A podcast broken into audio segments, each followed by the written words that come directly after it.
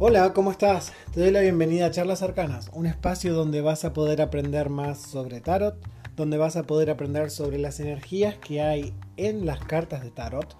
Y si ya conoces un poco, vas a poder ahondar y profundizar en tu conocimiento de esas cartas a través de una serie de entrevistas que le estoy haciendo a personas que tienen la energía de cada una de esas cartas. Así que sin más, que comience el episodio.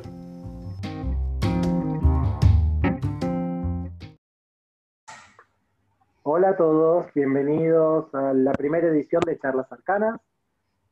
Este es un programa que se me ocurrió para empezar a hacer este año hablando sobre eh, tarot para que puedan entender un poco más profundamente las energías de las cartas, no solamente desde la parte teórica de la carta de, bueno, el astro que lo rige es tal, entonces tiene tal aspecto, tal sino para que puedan verlos en personas reales que son las que estoy trayéndoles para, para esto y que puedan reconocer esa energía también en las personas que están en su entorno. Así que empezamos con la primera carta, o bueno, para algunos es la primera, puede ser la última, es la carta 0 o la 22, depende cómo la miren, y es el loco. Esta es una de las vistas más eh, comunes que tiene, es el mazo Rider White. Y después tengo dos más acá que son que me gustan mucho. Este es el de Paulina. Y este de acá es Shadow Space. Que le comentaba recién a Luciana, este es un mazo que está hecho todo en pinturas de acuarela, es increíble. Entonces, lo primero que tienen que saber del loco es que es una carta de inicio, es decir, es una carta que cuando arranca, es, arranca, básicamente. No tiene ningún punto de referencia hacia dónde va ni de dónde viene, simplemente como muestra esta carta, ¿no? Agarra su, su gatillo, su mochilita, y se va a vivir una aventura que ni siquiera sabe hacia dónde es, ni cuál es la aventura, ni, eh, ni cuáles son los riesgos, ni cuáles son los beneficios, y se va guiando por llamémosle su intuición, que ni siquiera sabe qué es su intuición, y se va guiando por lo que le gusta de los lugares donde está, y se va guiando por el amor que tiene por todo lo que lo rodea. Entonces aparecen ciertos personajes como recién preguntaba Luciana, el perrito, que algunos dicen que lo está acompañando así como feliz y otros dicen que le está diciendo guarda, guarda, guarda, estás en la punta de un precipicio, te vas a caer, mira dónde pisar. Como que trata de llevarlo un poco más hacia la tierra. Pero la realidad es que el loco está ya preparado para empezar a caminar más allá de los límites de lo que alguna vez le enseñaron que era posible, porque cree que hay algo más allá, cree que hay más cosas disponibles. Entonces, la invitada que tenemos para esta semana que le voy a dar un momento para que se presente ahora para todos, es Luciana Olivera de Ayuto, que es facilitadora certificada de Access Consciousness y es diseñadora de interiores y es actriz y es un montón de otras cosas súper creativas. Em, y para mí tiene mucho que ver con esta carta, pero le voy a dejar que se presente un poquito también. Bueno, muchas gracias Tomás. Hola, buenas, buenos días, buenas tardes, buenas noches para todos. Mi nombre es Luciana y, y y no sé si es como un halago o qué, pero wow, ok, no sabía, pensé que era como que íbamos a hablar del loco porque para saber tu punto de vista, no sabías que estabas haciendo un mazo de cartas humano. ¡Ay, qué te maría! ok, y okay, me gustaría conocer más de, de, esta carta, de este personaje loco, que dice que es, es así, como dijiste, soy actriz, soy cineasta, soy educadora sexual, diseñadora de interiores, soy facilitadora de barras, facilitadora certificada de Access Consciousness, etcétera, etcétera, etcétera, y qué más es posible. Y sí, siempre estoy buscando qué más, qué más, qué más está ahí. Y, y una de las cosas que siempre me llamó la atención de, de, las cartas del mago es ese perrito que está ahí. No, del mago, no, del, del loco, que esté ese perro que está ahí. ese perro que está ahí ¿Te parece a Próspero? no, bueno, puede ser. Pero no, Próspero es más, es más lindo. Es rubio, Próspero. estás quedando un rubio Próspero, te digo.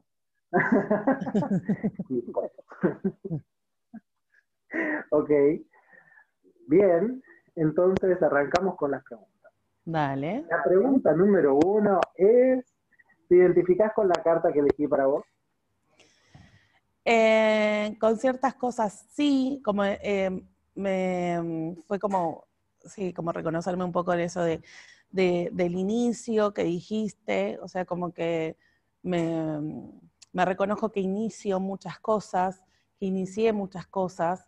Eh, no sé, por ejemplo, cuando me fui a vivir a Guatemala a los 24 o 25 años, inicié muchas cosas allá, por ejemplo, escuelas de teatro, eh, una forma diferente de hacer teatro que no, había.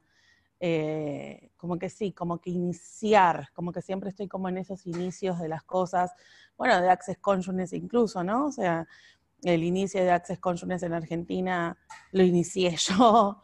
Eh, y siempre estoy como en los en la escuela, la escuela de teatro donde me gradué, fue, fui parte de ese inicio, porque antes era como un taller barrial y cuando estaban en, uno de los primeros años como que se empezó a dar forma a, esa escuela de teatro que hoy existe en la EMBA, en Quilmes. Entonces como que, sí, soy la primera hija. Yo soy comienzo de muchas cosas. Ajá. Y entonces cuando lo decía dije, bueno, sí, me reconozco en eso y me reconozco como que siempre estoy como en los límites, ¿no? O sea, siempre como que quiero, trans no sé si la palabra es, transgredir, pero como que siempre quiero saber qué hay más allá de ese límite que, supuestamente existe, qué es lo que está, qué es, qué, es lo que está después del precipicio. ¿no? Me, me, gusta, me gusta, además, literalmente me gustan mucho las alturas. Me gusta siempre estar mirando así como para abajo en, las alturas, no tengo vértigo, o ese vértigo me gusta. Mira, yo te reveo como esta, como la del mazo más, más, onírica, más con tules. Sí, más, más con tules, pero aparte con todo esto de nada, los pajaritos, sí, me van a llevar volando, ay, voy a estar tan libre. Sí, Em, pero aún así está al borde del precipicio y lo está como disfrutando y está permanentemente en ese, en ese borde y como con esa sensación de, expansión y tal vez un poco de adrenalina también, ¿no? sí, lo que me encantaría es dejar de estar en el borde y, lanzarme, ¿no? Como ir a, ir a ese más allá, ir a, ahí, como que no, no, no más, para mí ese más allá no es la muerte ni nada de eso, sino es como que como eso que me mantiene en la tierra, como eso que me mantiene con los pies en la tierra todavía, como, cómo sería realmente ese loco si no tuviera ningún pie en la tierra, si no tuviera ningún perrito que me esté eh, avisando del borde del precipicio. El famoso salto cuántico. Ponele, ponele. ok, pregunta número dos. ¿Cómo es un día de tu vida? Oh, antes decía, un día de mi vida como normal o un día de mi vida trabajando. Ahora es como que ya desde hace como tres o cuatro años ya no existe día lo que yo antes consideraba normal, ¿no? Que un, día de, mi vida normal creo que nunca lo tuve. Creo que la única vez que tuve un día normal fue la única vez que trabajé que, que fue en un centro de producción audiovisual en donde tenía que ir todos los días. Eso para mí fue como normal. y era completamente atípico en mi vida. Eh, son pocas veces lo que sé que es lo que va a suceder en el día. siempre tengo como el, como el panorama general de las cosas, de, muy importante para mí es saber si me tengo que levantar temprano o no. Si no me tengo que levantar temprano, me gusta mucho porque sé que me puedo despertar a la hora que quiera, así sea temprano o sea tarde, pero que no tenga que, que, tener un despertador. Eso me encanta, despertarme a la hora que quiera. Eh, y después tienen que ver mucho con la creación, o sea, mis días son como de creación, de mucha creación. Siempre estoy creando algo, siempre estoy en reuniones. Siempre me doy cuenta que desde hace como dos años para acá, siempre como que mis días tienen que ver con, ok, ¿qué es lo que voy a crear para el futuro? ¿Qué es lo que se está creando en el futuro? Ya sea una clase que esté creando para el futuro, ya sea reuniones para viajes, ya sea un evento, ya sea eh, trabajar con mi socia en, algo, ya sea estar haciendo algo para el futuro. Siempre estoy como, wow, eh, siempre estoy como viendo más allá de, ese, de ese límite, de, de eso, del día, como que el día a día lo disfruto mucho, o sea, porque realmente eh, estoy como muy agradecida de, mi vida porque no, no, es igual, o sea, no puedo decirte si mañana a las 3 de la tarde me encontrás en mi casa. De hecho, cuando planeamos este encuentro no tenía ni siquiera agendada esta clase. Y ahora me encuentro dando la clase, pasando las barras a, a alguien y teniendo esta entrevista con vos. Entonces, es como, y me gusta, me gusta cuando son días que tengo muchas cosas para hacer, eh, estoy con mi hijada que por primera vez conoce lo que son las barras y, y me llena de entusiasmo de, compartir eh, esto con ella. Hay más adolescentes en la clase, las tenemos amordazados porque son, para que no hagan ruido, sino son bastante ruidosas. Em, y, me gusta, me gusta porque no, no, no sé, por ejemplo, después tengo otra reunión a las 8 de la noche, eh, para hablar de un tema completamente diferente a esto, completamente diferente a la clase de barras, después tengo un cumpleaños, entonces como que siempre están llenos de, cosas que se van sucediendo, y muchas veces tengo un montón de cosas y no hago nada, y es como, ok, no, no voy a hacerlo. Y, y está todo bien también, como que no hay, no tengo los días definidos, no podría, no hay una rutina. Es entre viajes, la mayoría de las veces hay una maleta dentro del cuarto que está a medio desarmar o a medio armar. Entonces es como... El vacío medio lleno o medio vacío, depende de cómo la mires. Claro, como que hoy me encontré sacando unos zapatos de adentro de la, de la valija que me había quedado de hace dos semanas.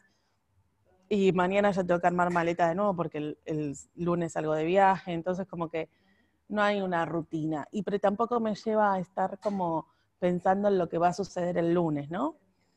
Por ahí para otras personas es sábado, el lunes te vas de viaje y, yo no tengo hecho, pero en absolutamente nada. Yo creo que todavía tengo que comprar una pasta de dientes para llevarme. Y pero sí aprendí a que es como en cada momento. Es como, ok, bueno, el lunes me encargaré de eso porque ahora estoy acá. Wow. bueno, muy interesante, muy en sincronía con, con el loco. Ok, pregunta número tres. ¿Qué te inspira? ¿Qué me inspira? Creo que me inspira lo que sé que es posible. Em, lo que sé que es posible, lo que sé lo que, que, es posible que cada persona puede tener, que cada persona puede vivir, lo que yo puedo crear, lo que yo puedo hacer, eso me inspira a decir, ok, sé que es posible eso y qué estoy haciendo para que eso se, se, concrete, para que eso se cumpla, para que eso se lleve a cabo. Entonces, como que... Y me gusta porque usaste la palabra inspirar y no la palabra motivar. Entonces estaba pensando, ok, eso es la motivación. Y dije, no, eso es lo que me inspira, porque si me hubieras preguntado qué me motiva, te hubiera dicho el dinero. y, tengo un punto de vista bastante diferente de lo que la motivación es ahora, ¿no? No sé si es como muy confuso lo que estoy diciendo. No, no, no es nada confuso. Me parece interesante que si bien siempre te moves hacia cosas que no sabes cómo se van a ver, te motiva lo que es posible, perdón, te inspira lo que es posible, mm. aunque no sabes qué es eso que es posible. No, ni sé cómo se va a ver, pero es como ese, eso de que sé que es posible, o sea, sé que es posible un, planeta diferente, sé que es posible un mundo diferente, sé que es posible, incluso sé que es posible un año diferente, o sea, ahora que empieza el 2020 y tantas cosas que se dicen del 2020 por el número y bla, bla, bla. Y en Argentina por lo menos tenemos un cambio de gobierno y desde hace años no estoy ni a favor ni en contra de ningún gobierno, de ningún partido político, pero digo, bueno, es como, como que se percibe esa energía de inicio de cosas nuevas y eso también me inspira. de, cosas nuevas, ¿no? Algo nuevo. Lo nuevo, lo nuevo me inspira. O sea, que, que cosas nuevas, cosas diferentes, qué sensaciones, qué experiencias. Como experimentar cosas nuevas me, me gusta, es algo como que, a ver, soy bastante cagona también, como que me retraigo bastante. Es como que ahí es como que no sé si, no sé si analizo, pero es como que veo, todas las posibilidades de que dónde, dónde la puedo cagar o dónde puede salir mal. Bueno, a ver, vamos igual. Vamos para ahí. Lo nuevo. Me gustan las cosas nuevas, me gustan las cosas lujosas, me gusta. Todo eso me inspira. El glamour. el no se nota con el que tenés de fondo, no se nota que tú. Este es nuestro espacio donde, eh, donde todas las clases de este año las, haremos aquí. ¿Qué más es posible? Bien, entonces, las próximas preguntas son medio ping-pong, así que es libro favorito. Siendo tú, siendo tú cambiando el mundo. Wow. ¿Película favorita? Oh, tengo mucho, pero el año pasado en Marian Bad es una, Nothing Hill y eh, Mulholland Drive. Ah, no te metas con el cine porque soy, cineasta. Sí, sí, sí, ya sé. ¿Qué me preguntaste, la última? Canción favorita, la número 6.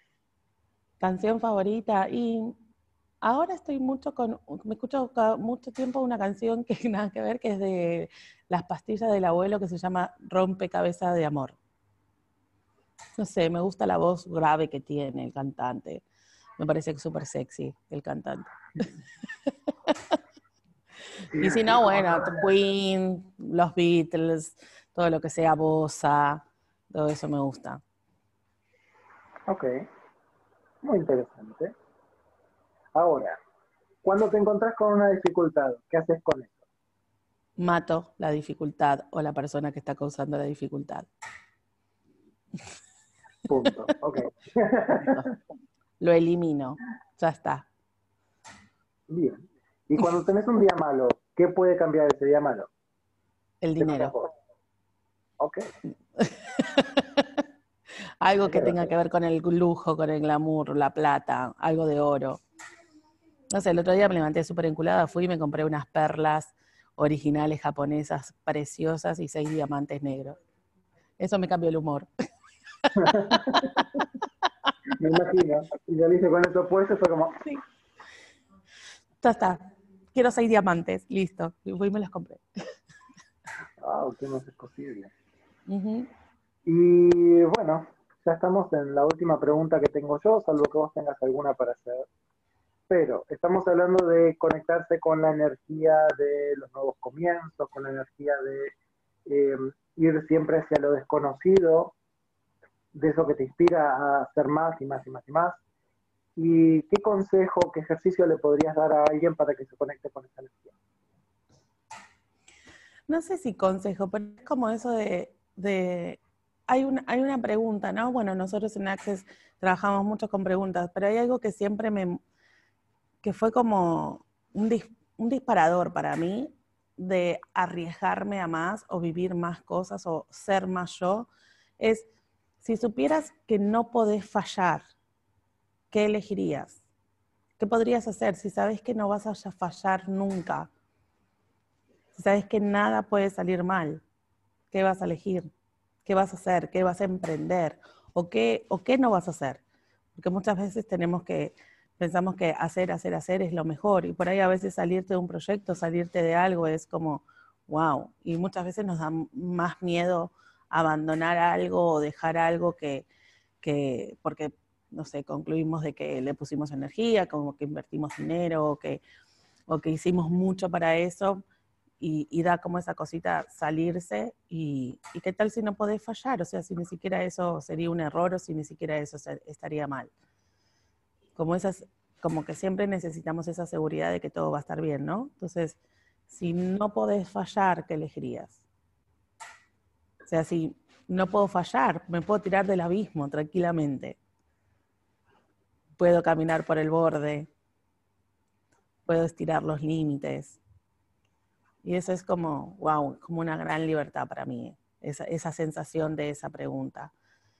Lo, lo, que me trae esa pregunta, como esas sensaciones de, ok, si no puedo, si nada estuviera mal, si no puedo fallar, ¿qué voy a elegir? Wow. Sí, a mí es una pregunta que me encanta, eh, que la uso mucho. Bueno, de eso sale este programa también. ¿Qué más si esto no pudiera salir mal, que, que se podría crear. Y la verdad es que me sorprendí yo mismo con lo bien que salió y ahora sí, te pregunto ya vos, o sea, me invitaste para que hablemos sobre el loco y, y te parece que es lo que me representa es el loco, algo más, solo el loco, el perro. el perro, el abismo. no, dentro de lo que sabes del tarot, ¿no?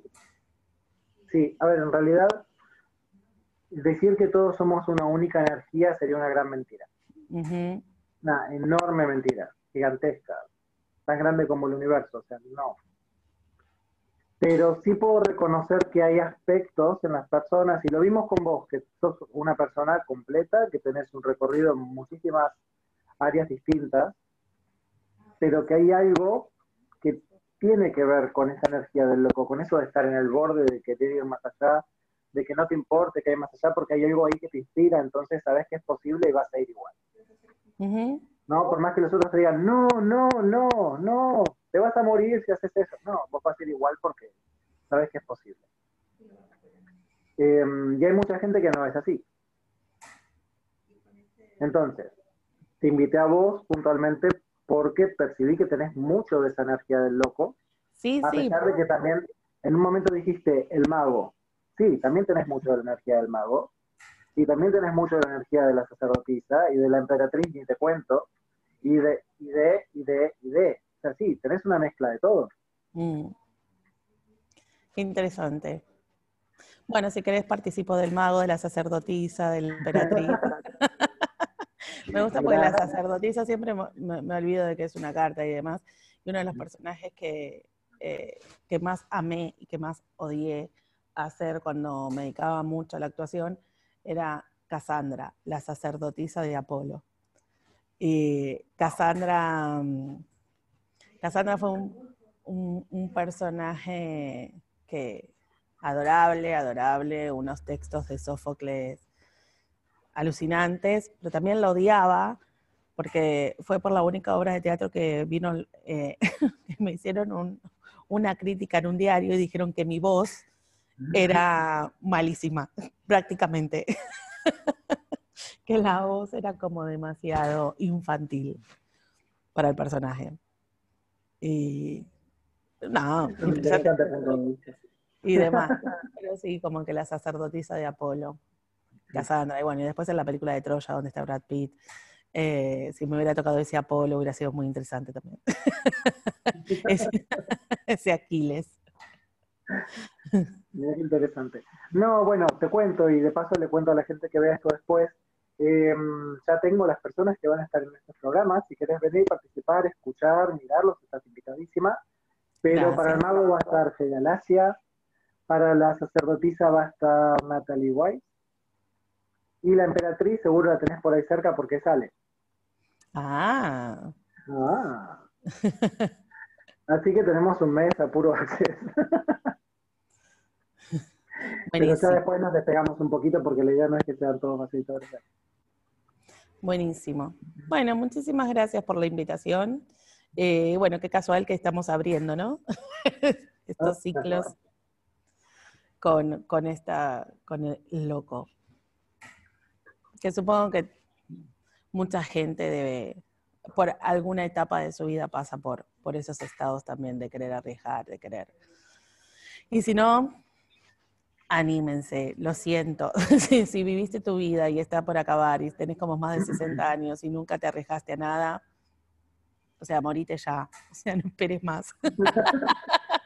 Deja de consumir. 60 años, yo pasé mucho tiempo sin arriesgarme de hecho, eso es algo que tuve como la conciencia hace poco, em, en base a un montón de cosas, ¿no? Pero estoy muy en contacto con alguien que tiene toda la seguridad, todo el tiempo de ofrecerse para hacer cosas que sabe que son posibles Y cuando le dicen, ok, dale, hacelo, y perdonen las palabras, ¿no? Pero se cagan las patas porque tiene miedo de hacerlo mal, porque es la primera vez que lo va a hacer, porque lo que sea, aunque lo vendió con toda la seguridad del mundo, y después va y se obliga a hacerlo, aunque le salga más o menos y le sale genial.